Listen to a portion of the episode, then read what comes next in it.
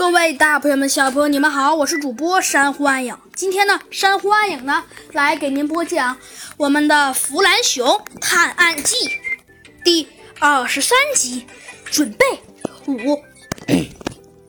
小鸡墩墩没什么哦。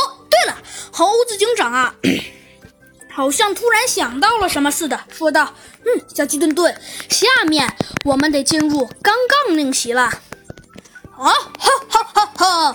还是本天才先来吧。”弗兰熊说道。“呃，哎呀，吓死我了！弗兰熊，你能不能别老哦吼吼的呀？”小鸡墩墩说道。“哦，哈哈哈！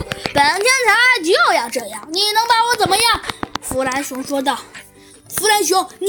小鸡墩墩生气的说道。“好了，弗兰熊，你快坐吧。”猴子警长说道。“看本天才的！”弗兰熊说道。接着，弗兰熊完成了单杠。哦，好，好，好，好！本天才厉害！弗兰熊说道。